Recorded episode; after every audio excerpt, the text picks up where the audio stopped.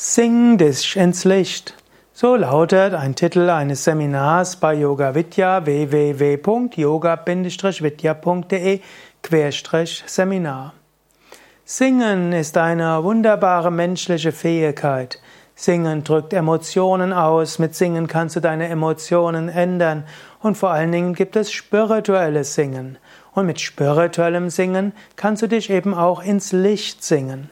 Jedes Chakra hat bestimmte Frequenzen.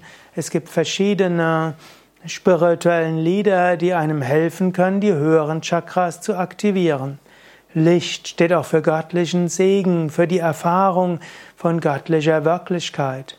Und eine der einfachsten Weisen, das Göttliche zu erfahren, ist Mantra singen oder das Singen von spirituellen Liedern.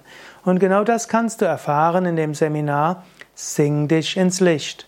Du lernst, wie du die Kraft von Mantras, von Gesängen, von Chakras nutzen kannst, um zu höheren Bewusstseinsebenen Kontakt zu haben.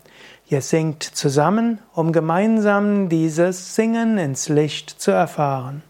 Eines der schönsten Seminare. Sing dich ins Licht.